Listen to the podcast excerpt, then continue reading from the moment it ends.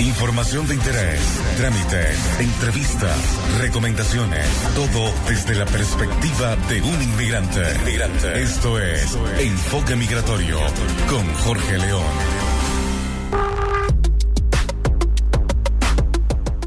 Muy buenos días a todos en este 21 de enero de 2018. Les habla Jorge León y quiero darles una cordial bienvenida a Enfoque Migratorio, un espacio para compartir experiencias desde el punto de vista de un inmigrante en Chile. Hoy voy a conversar con José Rubio acerca de la ley de transparencia en Chile y lo que significa para todas esas personas que están esperando respuesta de las solicitudes de reconsideración y de las solicitudes de visa que introdujeron a extranjería.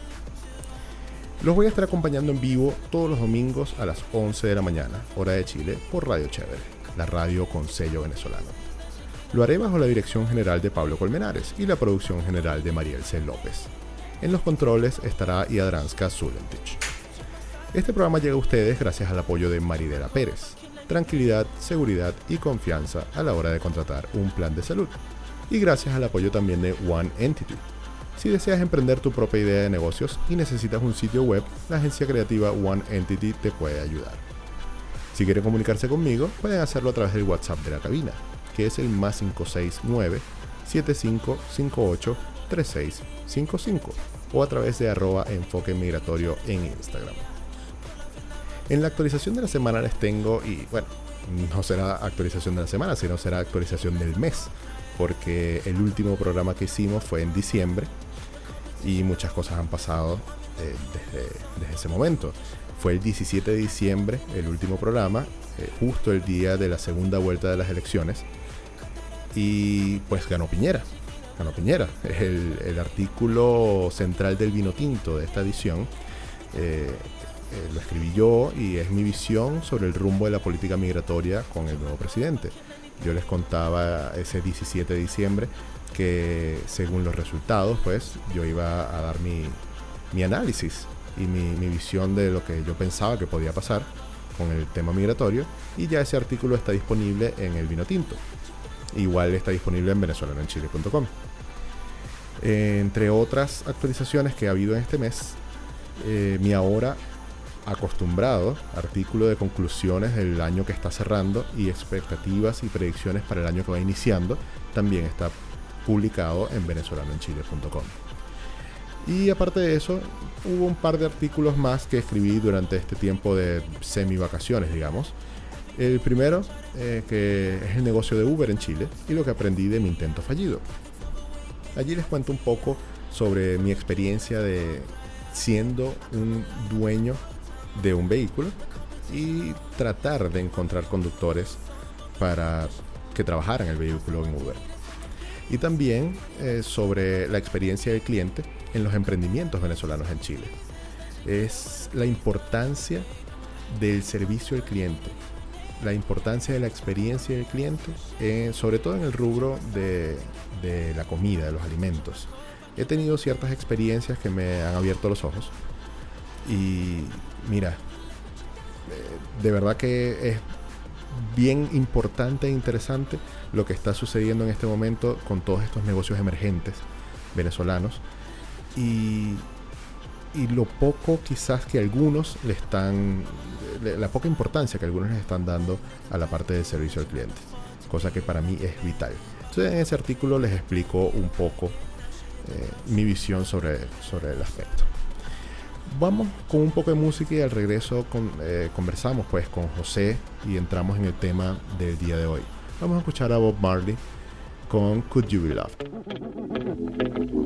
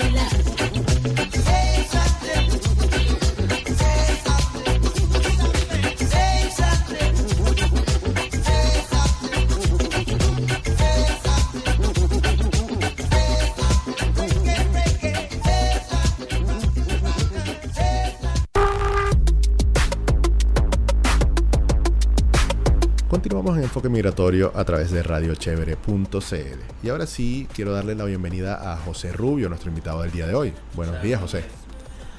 Acércate un poco el micrófono. Sí, ¿Qué tal? Buenos días. Exactamente. Eh, José, eh, bienvenido a Enfoque Migratorio. Hoy vamos a conversar acerca de un tema bien, bien interesante y bien que, está en la palestra, pues, porque claro. hay muchos, muchos casos de rechazo de visa y yo he venido haciendo un trabajo en venezolanochile.com tratando de recopilar experiencias de la gente, pero eh, tú tienes avanzado un trabajo por otro lado que está mucho más completo que lo que yo he hecho, lo que yo he podido recopilar y que mm, no solamente eso, sino que está disponible para cualquier persona que lo necesite. Ya vamos a conversar un poquito de eso. Antes de mm, entrar en ese tema directamente, yo quisiera que me contaras eh, quién es José Rubio, a qué se dedica y cuál es la situación actual en cuanto a, esto de las aprobaciones o los rechazos, reconsideraciones. Ya, em, yo llegué aquí a Chile en febrero del año pasado. Soy periodista de profesión en el área audiovisual, también soy fotógrafo. Em, mm, en mi trabajo anterior recorrí bastante el mundo, pude ver eh, distintos puntos de vista de cultura, de sociedades, de, cómo funciona el mundo fuera de Venezuela o Chile. ¿ya? Em, pues nada, em, lamentablemente por, decisiones, malas decisiones tomadas en la vida, por, decirlo así, eh, fui víctima de, lo que a muchos nos ha ocurrido, que, fue el rechazo de visa. Em, actualmente, como la ley, chilena lo permite, se introduce un recurso de reconsideración, el cual los tiempos son irrazonables, son completamente irracionales porque se tardan demasiado en, en, dar una respuesta a la situación. ¿Ya?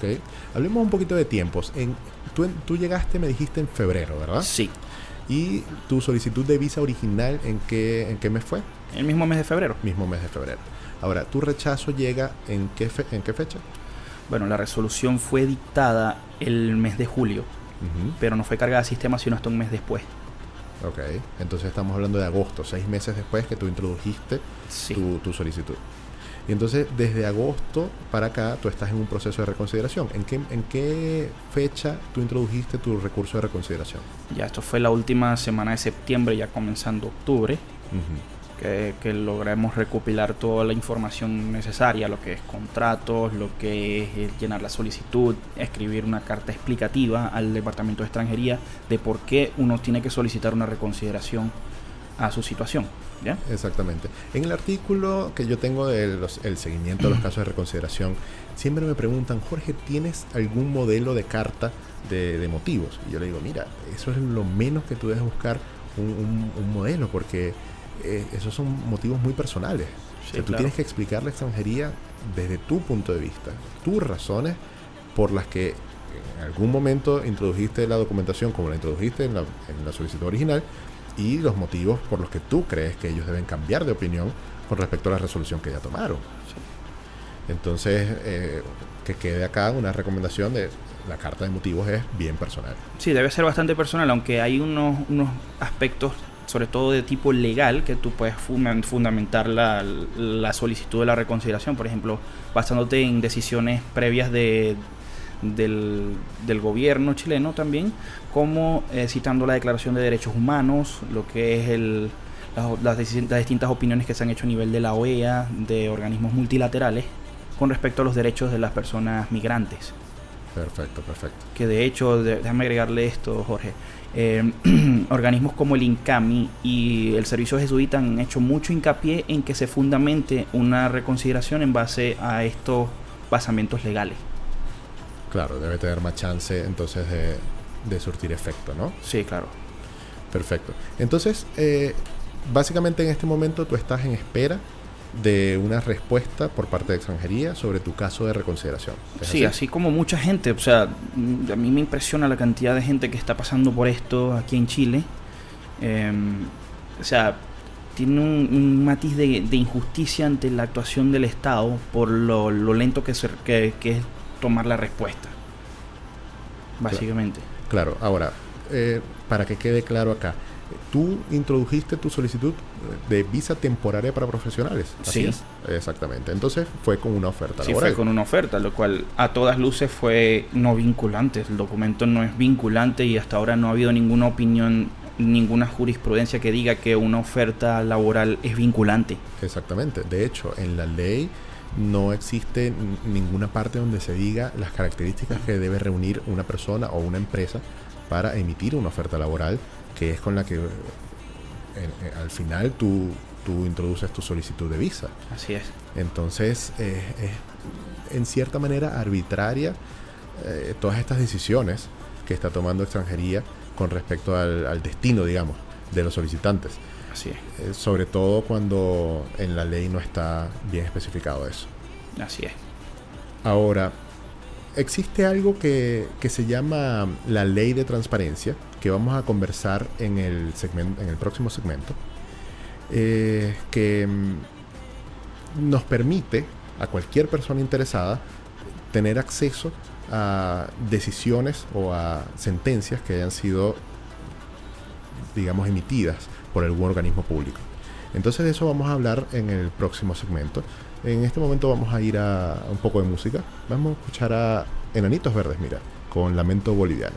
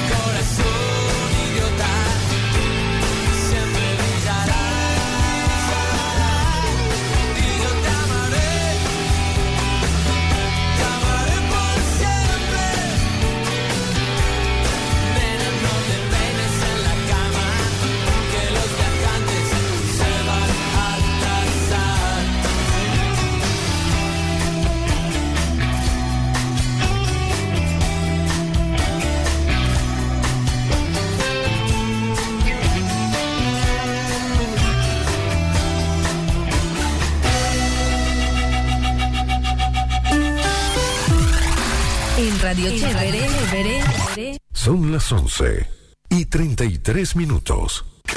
www.radiochevere.cl Continuamos con Enfoque Migratorio a través de radiochevere.cl y es momento de recordarles que este programa es patrocinado por Maridela Pérez.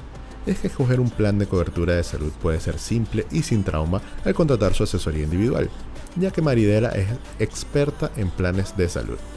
Para cotizaciones y consultas puedes contactarla al más 569 5907 2712 o a su correo maridela.perez.cruzblanca.cl. También puedes seguirla en Instagram en arroba donde encontrarás información importante acerca de este tema. También Enfoque Migratorio es patrocinado por One Entity, quienes se encargan de brindarte las herramientas necesarias para el crecimiento de nuevas ideas y empresas, sitios web, identidad corporativa, campañas de email marketing y publicidad en redes sociales. Comunícate directamente al correo electrónico de su gerente de proyectos, que es david.oneentity.ca. Eso se escribe 1 eh, con el número, entity con y al final, punto .ca. Y solicita información acorde a tus objetivos.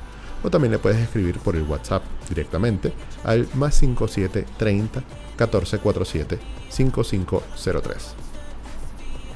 Continuamos entonces conversando con José Rubio. Él es un periodista de profesión que está acá en Chile desde febrero del 2017. Él está pasando en este momento por un proceso de reconsideración de visa.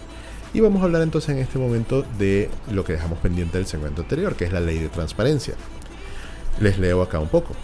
La ley 20.285 o ley de transparencia sobre derecho al acceso a la información pública es el derecho que permite a cualquier persona tener conocimiento de la información que se encuentra en cualquier entidad estatal. En abril de 2009 entró en vigencia en Chile esta ley, mejor conocida como la Ley de Transparencia, y a su vez se creó el Consejo para la Transparencia, que es un organismo público autónomo encargado de promover la transparencia en el, en el sector público, fiscalizar el cumplimiento de las normas sobre transparencia y publicidad de la información y garantizar el derecho de acceso a la información a las personas. Dice que para ser efectivo este derecho del que estamos hablando existen dos vías de información. La primera es la transparencia activa, que es el acceso permanente a información a través de los sitios web de los organismos públicos. Y la segunda es el derecho de acceso a la información, que es el deber que tienen los organismos públicos de recibir solicitudes de información y entregar esta, salvo que exista un motivo de secreto o reserva. Es precisamente lo que hizo José y ya vamos a hablar acerca de ese caso. Cuéntame un poco, José, ¿cómo, cómo te diste cuenta de, que esto existía y cómo viste la posibilidad de usarlo a tu favor?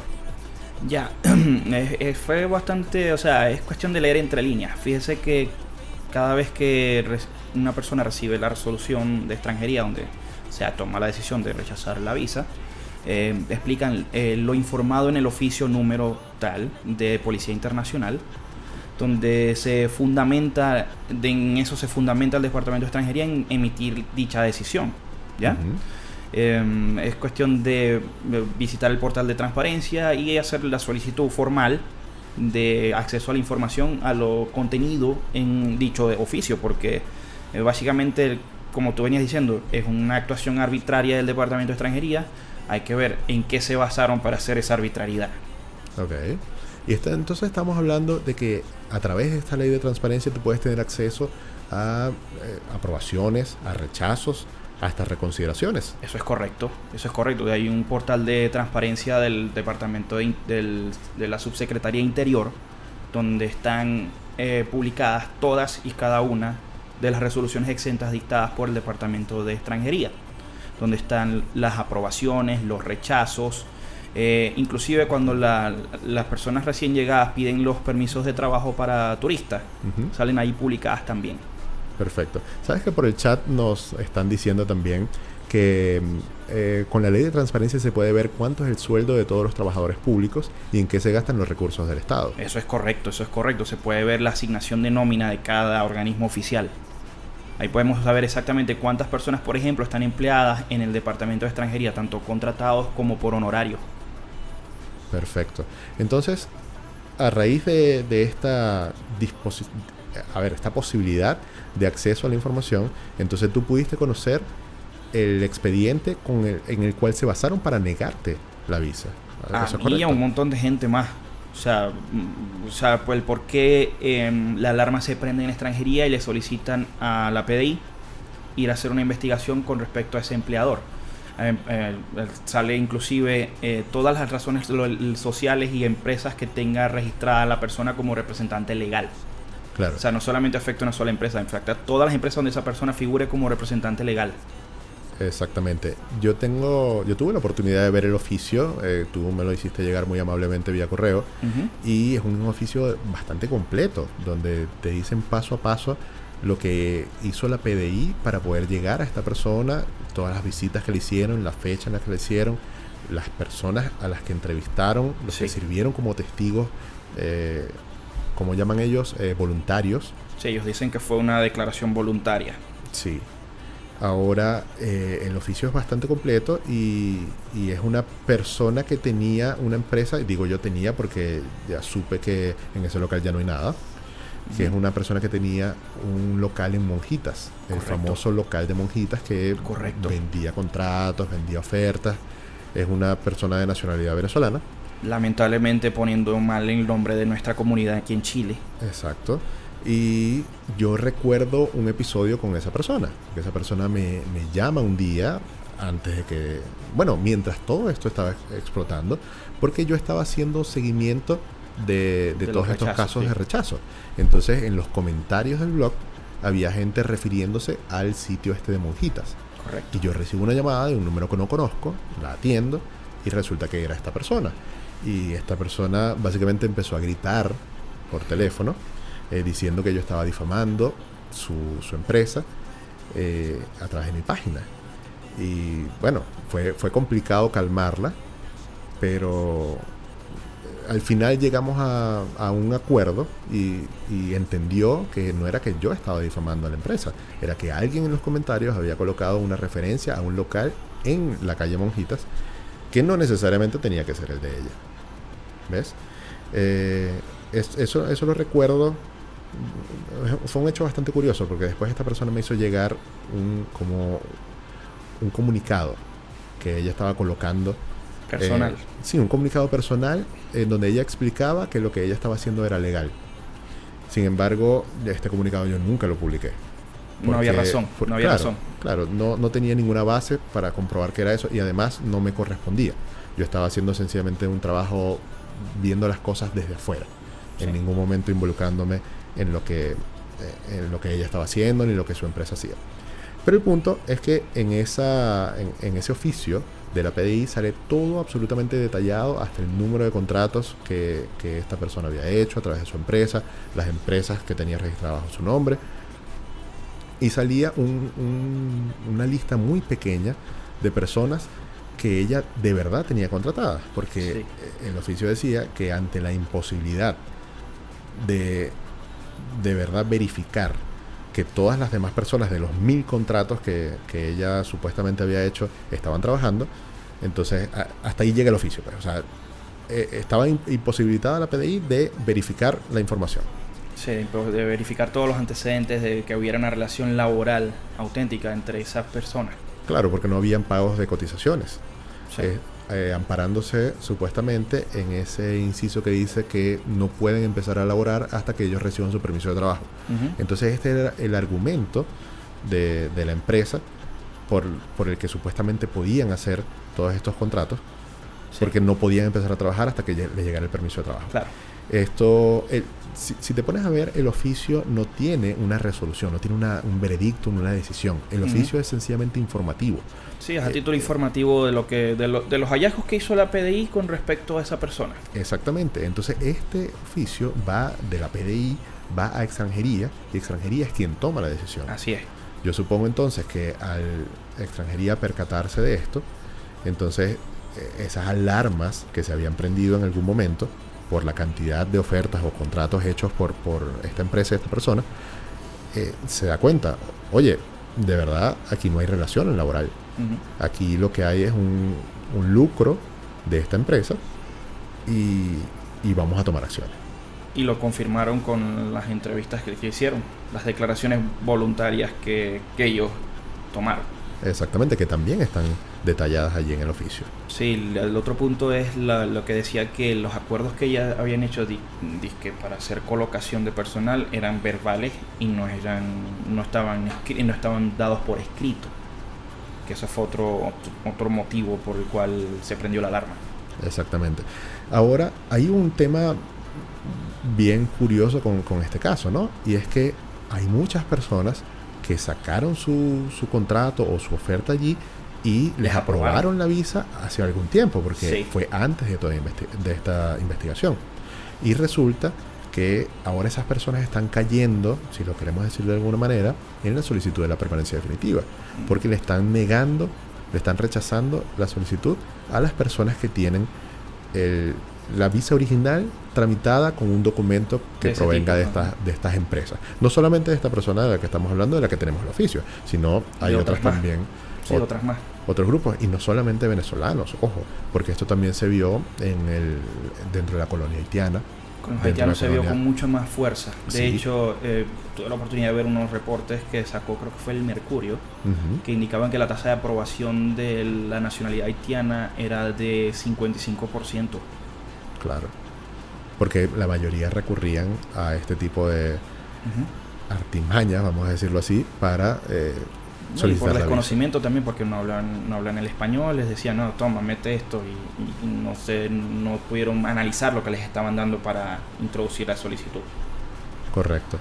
Ahora, eh, tú tienes algunos números, me contabas, sobre, sobre casos de visas rechazadas, casos de visas aprobadas. Eh, ¿Qué me puedes contar acerca de eso? Ya, grosso modo, basado en, cifras e informaciones que puedo tener de compañeros que están pasando por la misma situación, pudimos, precisamente por, por tener acceso por ley de transparencia a toda esta información, se pudo correr un, digamos, un script y se pudo interpretar la información en base a, las resoluciones emitidas por extranjería. Sí, para que nos entiendan todos, eh, porque quizás script es una palabra bien eh, que solamente entiende una, una, porción de la población.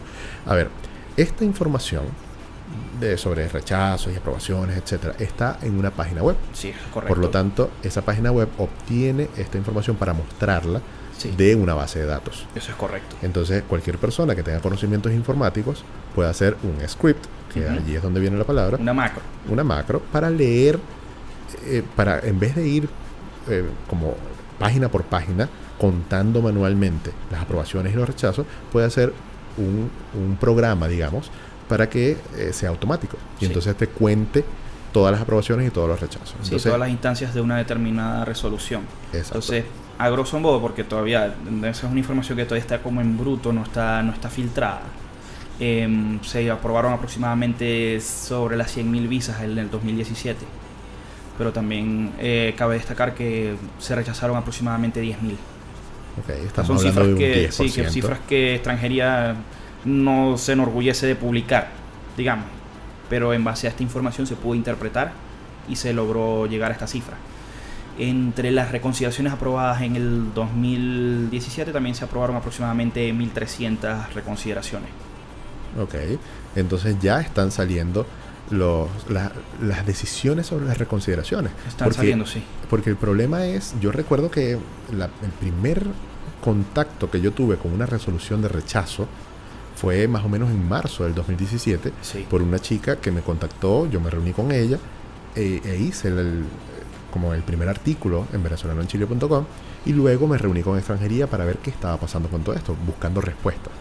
Entonces ya esto es un tema que, viene desde febrero, marzo del año pasado. Y entonces todas estas personas que introdujeron su solicitud de reconsideración para esa fecha, hay muchos, la, gran mayoría que para este momento todavía no tienen su respuesta. Entonces, eh, eh, podemos interpretar entre líneas, como tú dices, que estas mil y tantas eh, aprobaciones son de casos que habían sido introducidos antes de febrero o marzo.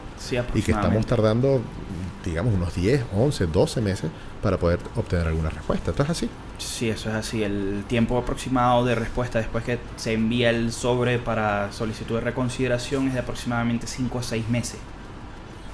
Posterior a este periodo es que se carga en sistema la solicitud, se acoge a trámite, que lo que en las solicitudes iniciales tarda mes y medio máximo, en las reconsideraciones toma hasta seis meses. Posterior a esto, la persona va, solicita su permiso, de, eh, va, paga su permiso de trabajo, se lo entrega a extranjería. Eh, el tiempo de respuesta aproximado para aprobación de una visa por proceso de reconsideración está entre 2 a 4 meses. O sea, sumando, estamos hablando de casi un año. Claro. Claro. Entonces me contabas que habían algunas personas que eh, por algunos elementos externos, vamos a llamarlo así, estaban teniendo aprobaciones antes de la fecha eh, normal o prevista. Sí.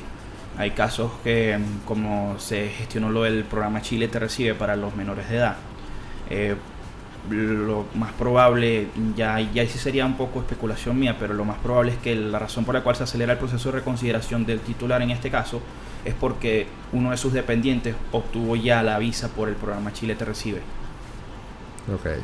Interesante saber eso porque sería como, como un beneficio, digamos, que tienen estas personas. considerarlo un beneficio.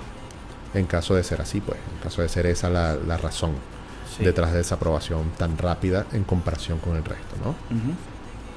Ya. Y, y, José, ¿cuál es tu visión eh, o, o, qué esperas tú en tu caso? No, yo espero como todos, todos esperamos una respuesta positiva, todos esperamos tener, todos hemos tenido paciencia, hemos tenido fe, hemos tenido fuerza para poder em, lograr una respuesta positiva y de hecho todos estamos en, pro de ese objetivo de, lograr una respuesta positiva por parte del Departamento de Extranjería. Ok, y eh, a ver, ¿ustedes están preparados para el peor de los casos?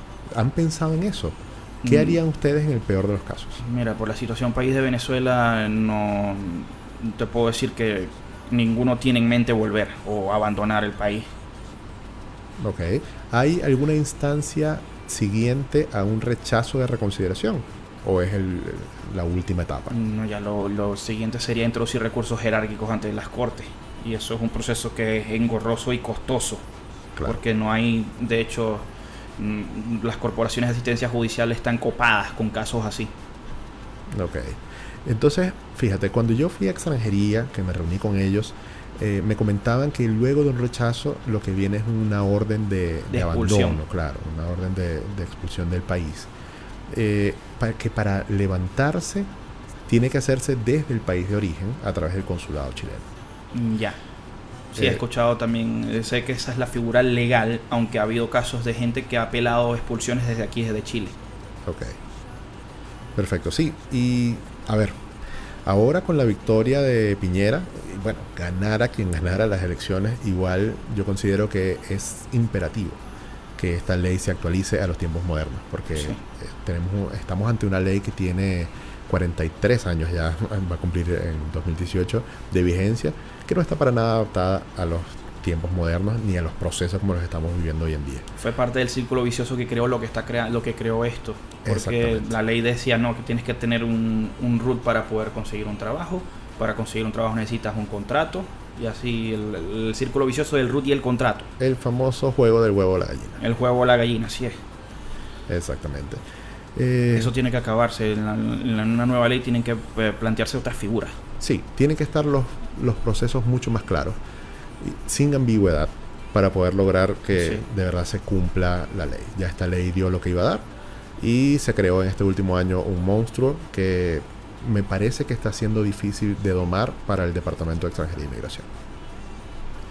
José, eh, lamentablemente hemos llegado al final del, del espacio y no me queda más que agradecerte el que hayas podido venir a esta mañana a conversar y a compartir estos datos con nosotros bien interesantes. Eh, ¿A dónde le decimos a la gente que vaya si quiere solicitar información acerca de su caso? Ya, lo, más aconsejable es que soliciten asesoría legal en sitios como el INCAMI. El INCAMI está ubicado en Parque Bustamante, Metro Parque Bustamante, a una cuadra está la, sede del INCAMI, en la parroquia latinoamericana. También pueden ir al Servicio Jesuita Migrantes, que está en Lord Cochrane. También la clínica jurídica de la Universidad Alberto Hurtado les puede proveer asistencia en, el aspecto de armar su caso para una, en caso de un eventual rechazo. Ya. Y para obtener información, eh, gracias a la ley de transparencia, ¿cuál es el procedimiento? Tienen que ir a una página. Sí, hay una página web de, si me, me permite, en, el, en, la página web del, del Ministerio de Interior hay un portal que es de gobierno transparente. También este, pueden asistir a la página del Consejo para la Transparencia, okay. donde pueden introducir su solicitud formal, porque el Consejo para la Transparencia media en que se ingresen las solicitudes al respectivo organismo. Ellos tienen como una plantilla donde tú colocas los datos y a qué organismo tú quieres solicitar la información y ellos median en enviar el oficio y te envían un acuse de recibo de que tú estás haciendo una solicitud vas amparado bajo la ley de transparencia para solicitar información sobre el organismo público. Perfecto, perfecto. Listo, entonces allí queda la información para la gente y esperemos que eh, estén cada vez más cerca de su caso, cada vez más empoderados del, del futuro de su estadía en este país en caso de que lamentablemente hayan sido rechazados por alguna otra, alguna otra razón. Muchas gracias José por, por acompañarnos esta mañana. No, agradecido Jorge. Y muchísimas gracias a ustedes también eh, por su sintonía. En la dirección general estuvo Pablo Colmenares, en la producción general estuvo Marielce López y en los controles como siempre me acompañó Iadranska Zulentich. Les recuerdo que Enfoque Migratorio llegó a ustedes gracias al apoyo de Mariela Pérez. Tranquilidad, seguridad y confianza a la hora de contratar un plan de salud y de One Entity. Si deseas emprender tu propia idea de negocios y necesitas un, y necesitas un sitio web, la agencia creativa One Entity te puede ayudar.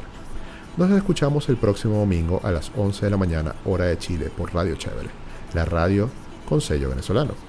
Les habló por acá Jorge León y los voy a dejar con Shakira. Inevitable.